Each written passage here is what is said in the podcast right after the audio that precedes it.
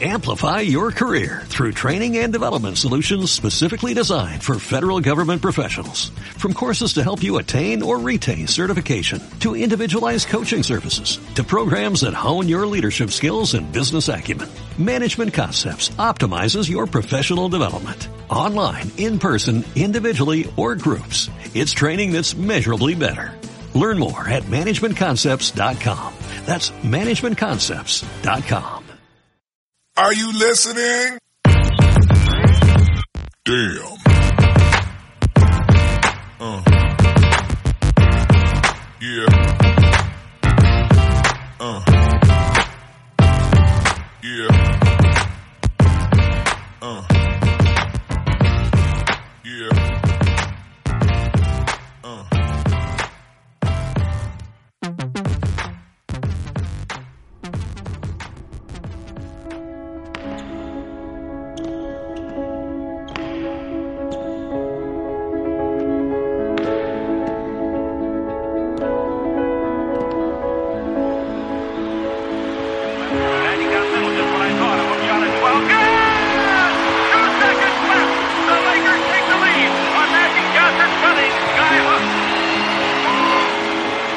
¿Qué pasa, amantes de la NBA? Bienvenidos a Massive NBA, tu podcast de opinión de la mejor liga del mundo. Y como siempre, with your boy, John Ball.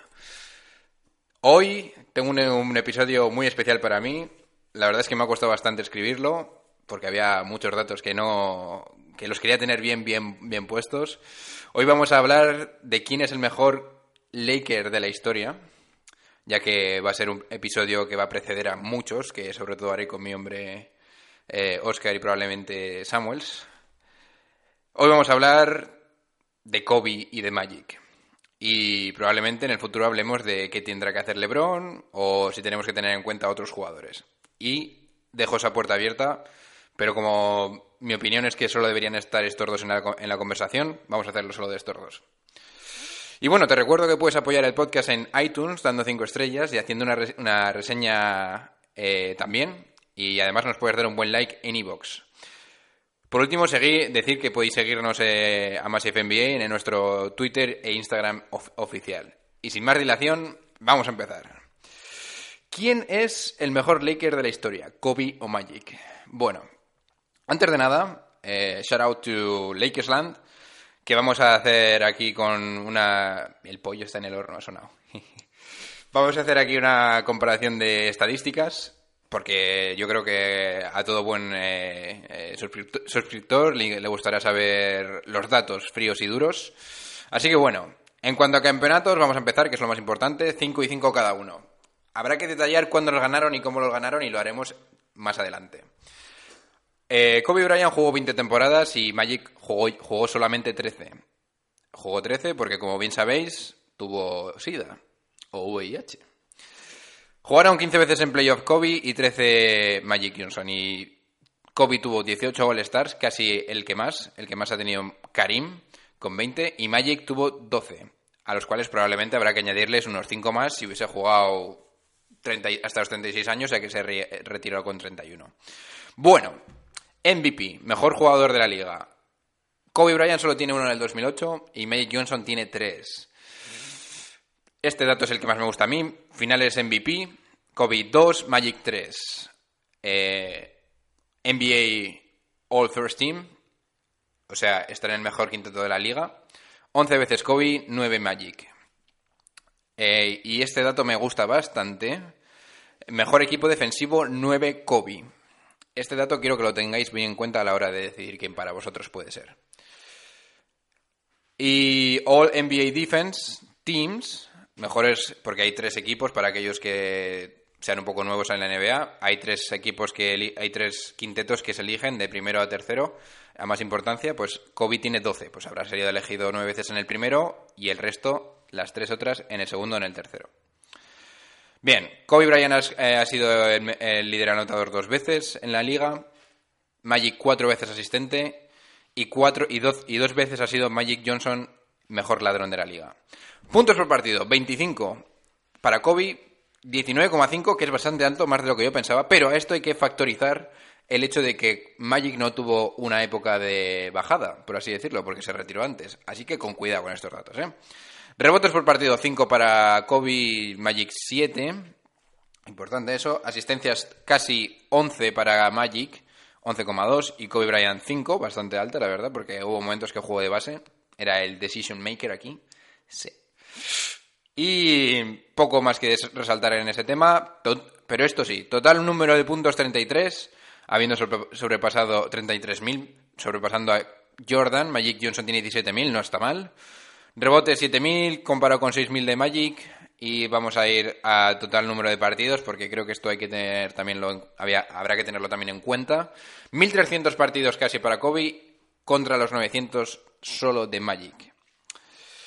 Y bueno, la verdad es que no, no creo que haya que resaltar ningún dato más. Simplemente decir que en la mejor temporada de Kobe, Kobe metió 32,8 puntos porque quizás para saber cuál es el pick el momento más de más locura de ambos jugadores, pues esto a mí me interesa, la verdad. 32,8 puntos por partido en la temporada 2007 para Kobe contra los 25,2, ojito ahí, en la temporada de MVP para Magic. Rebotes por partido. 7 por partido en el 2001. Increíble para Kobe. Magic llegó a promediar 13,7 en el 81. La Virgen. Asistencias por partido, eh, eso es a cagar. Kobe Bryant llegó a promediar 6 y Magic Johnson 15,2 en el 1985. 10. 3,1 eh, eh, robos por balón para Magic en el 85, mientras que Kobe llegó a 2 en el 2004. No están nada mal esos dos, esas dos estadísticas.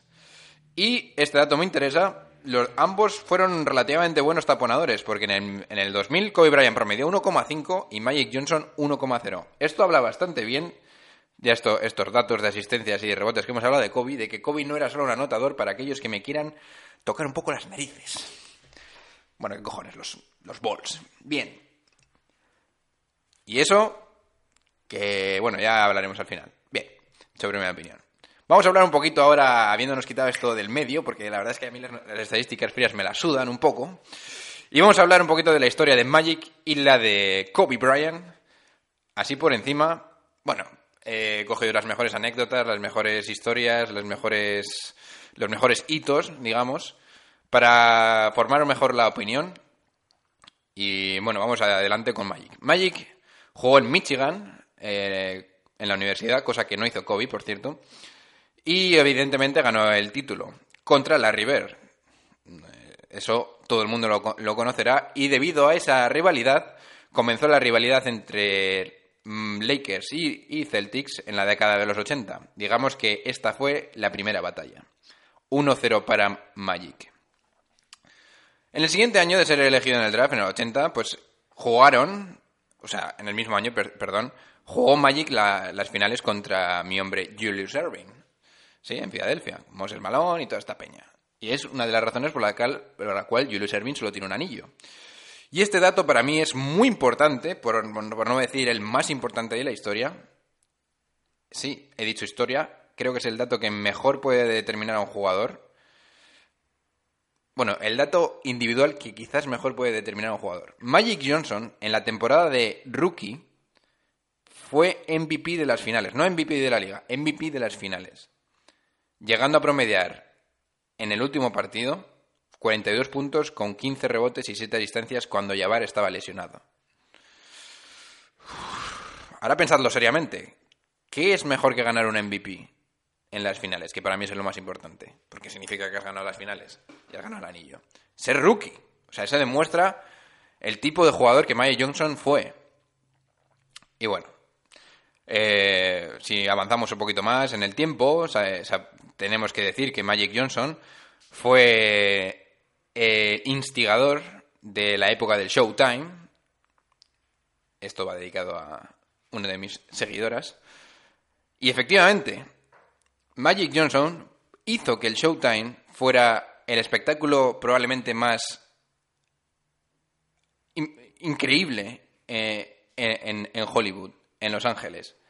Fue el que con sus pases mágicos y con sus asistencias terribles que nadie sabía por dónde iba el balón, os recomiendo que veáis algún vídeo de Magic, hizo que la NBA se volviera patas, arriba. Todo el mundo quería ir a, los- a a la cancha a ver los partidos. Imaginaros, haceros un símil. Imaginaros que Jason Williams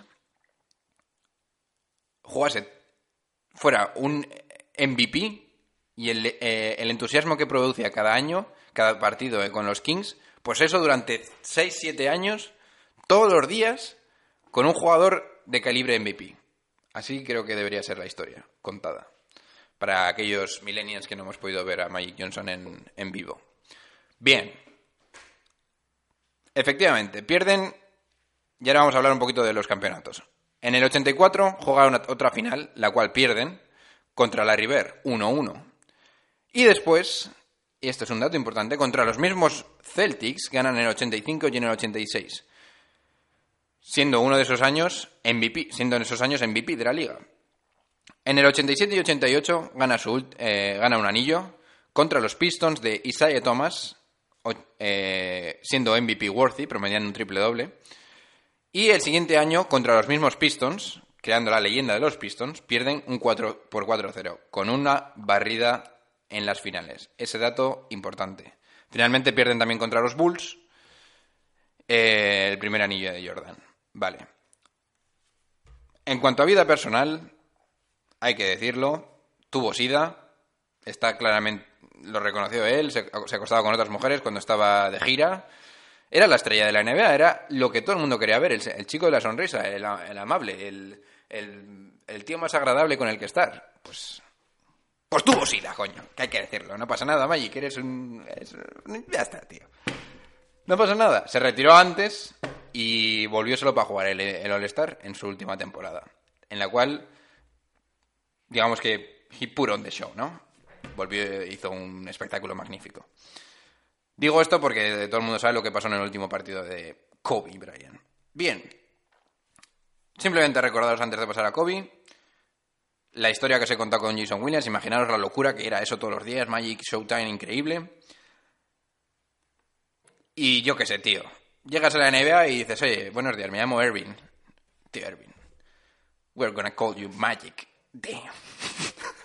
oye, que no te vamos a llamar Ervin, te vamos a llamar Magic. No está mal el mote, ¿no? O sea, eh, Ervin, eh, Ervin, yo- no, Magic. Es el mejor mote de la historia. En fin. Bueno, vamos a hablar de Kobe. Kobe que fue drafteado en el 96 traspasado por Vlade Divac, que bastante se habrán eh, arrepentido, gracias a mi hombre Jerry West, la madre que lo parió. Por eso estoy tan asustado con los Celtics, porque si está Jerry West por ahí... Bien. Los primeros años de Kobe no fueron muy buenos, la verdad, no vamos a decir lo que no fue. Ganó el, ganó el concurso de mates, se iba ahí de chulillo y tal.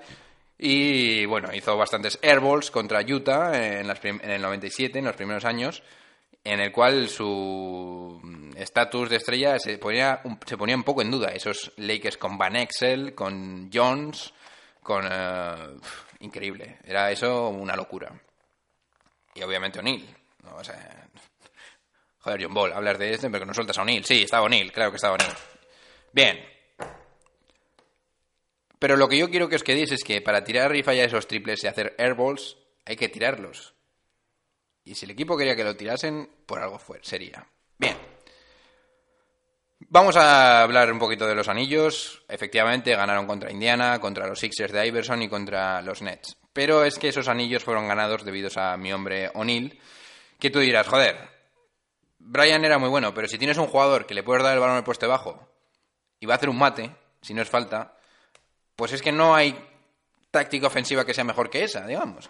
O sea, para que os hagáis una idea, todos los equipos tenían que tener un jugador que parase a O'Neill. Era obligatorio. Todd McCullum, que habrá que llamar, le a apodar Todd McCullo, estaba en la NBA porque alguien tenía que poner un cuerpo de 2 metros 20 a, parar a este colega.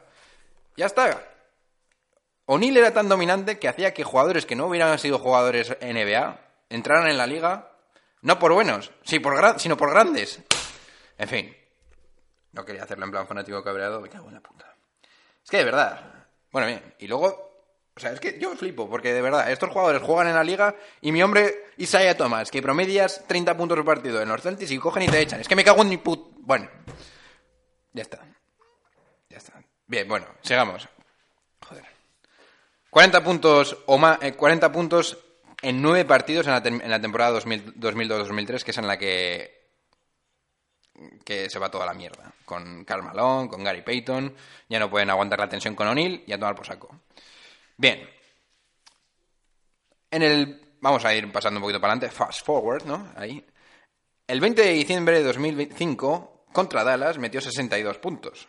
Y tú dirás, joder, pues no so fast, porque el 22 de enero del 2006, 81 puntos contra mi hombre Calderón, el de los jamones, contra los Raptors. Eh, también decir que en esta temporada llegó a meter 45, 45 puntos en, 40 en cuatro eh, partidos consecutivos y llegó a promediar 40 puntos en febrero. La Virgen. Bueno, ¿tú sabéis lo que es promediar 40 puntos durante un mes? No, no, pensadlo, ¿eh? Que es fácil de- decirlo, pero promedia tú 40 puntos en un mes. Bien. Alguien puede de- de- decir, oye, se tiraba todas. Bueno, mete 40. Bien. Aquí un dato interesante. Cuando llega Pau, no olvidemos a mi hombre Pau, seguidores de Estados Unidos, que sé que estáis ahí, pues efectivamente ganaron dos anillos, pero perdieron el primero en su temporada de MVP en el 2008 contra los Celtics. O sea, pierdes contra Celtics y luego ganas contra Celtics otra vez. Haciendo un partido último un poquito lamentable, pero no vamos a meternos en eso. El último partido de las finales. Bien. El siguiente año ganas a Dwight Howard y mucha gente de downplay esto, le, le quitan bastante importancia. Pero joder, Dwight Howard en ese momento ganaba a LeBron y para mí era top 3 de la liga. Así que no so fast. Mucha gente dice, no, es que está niño. No, los cojones. ¿Eh? Bien. Bueno, y tampoco hay mucho más que añadir. Eh, en el último eh, sus últimos partidos de liga, bueno, sus últimas temporadas estuvo lesionado con Aquiles y con el hombro y está des- destrozado. Pero, como estaba en Hollywood, pues obviamente la magia de Hollywood hizo que en el último partido de la temporada, aparte de joder a Utah, metiera 60 puntos en el último partido. Eso me parece increíble. O sea, eso me parece a mí... Yo de verdad es que estaba flipando. O sea, un equipo que iba a ganar 73 victorias, los Golden State Warriors, se ganaban ese partido. La gente estaba viendo a Kobe jugar en el último partido. He stole the show. Ya lo creo. Kobe, es de verdad, ¿eh? eso fue masivo. Bien. Eh, bien, bueno, vamos a ver, aquí vamos a hablar de los problemas, eh, porque los dos, las dos estrellas han tenido problemas extradeportivos.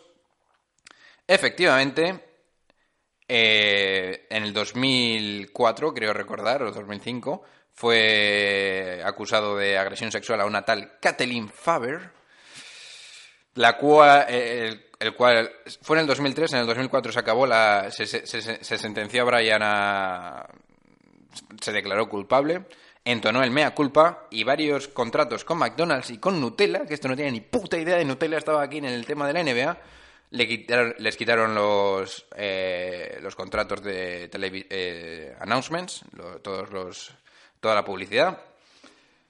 Y esto contribuyó bastante a, a la mala imagen que tenía Kobe Bryant en la liga, la cual recobró tras ganar en el 2008 a los Celtics. O sea, en el 2009. Cosa que a mí me interesa bastante porque fue una historia como de ir... la historia de Kobe Bryant es de ahora te quiero, ahora te odio, ahora te vuelvo a querer. Y eso a mí me gusta. Como historia se puede contar, está guay. Así que bueno, dicho esto, mi conclusión es, y este es probablemente la- lo que todo el mundo debería pensar a la hora de decidir quién es mejor. Mucha gente está de acuerdo en el que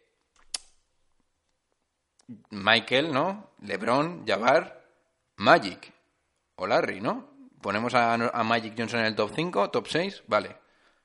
Si pones a Magic Johnson en el top 5, top 6, no puedes poner antes a Kobe en el mejor jugador de los Lakers. Eso es lo que a mí, por mucho que intente dárselo a Kobe, no puedo hacerlo porque en mi cabeza no existe que para mí en el top 10 Kobe esté antes que Magic, por lo que ha representado.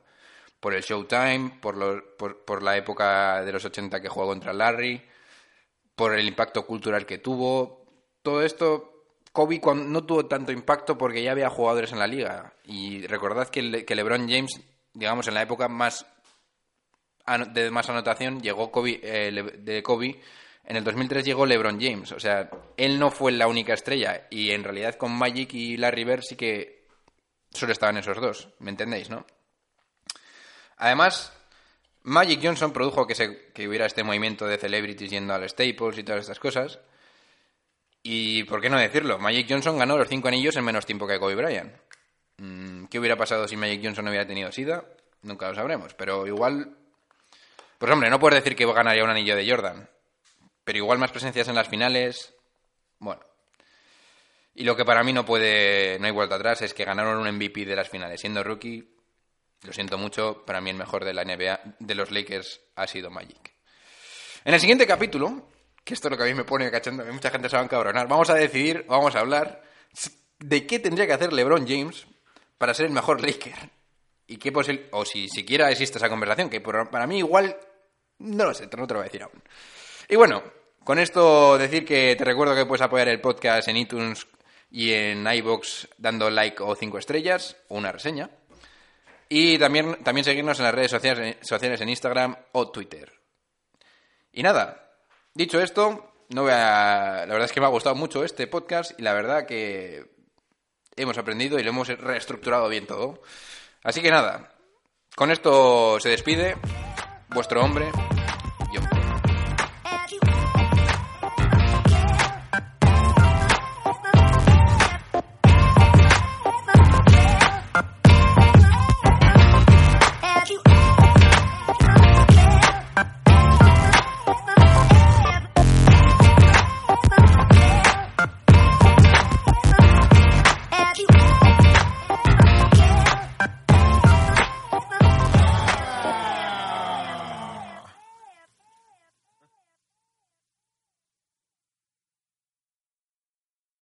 Amplify your career through training and development solutions specifically designed for federal government professionals. From courses to help you attain or retain certification, to individualized coaching services, to programs that hone your leadership skills and business acumen, Management Concepts optimizes your professional development. Online, in person, individually, or groups, it's training that's measurably better.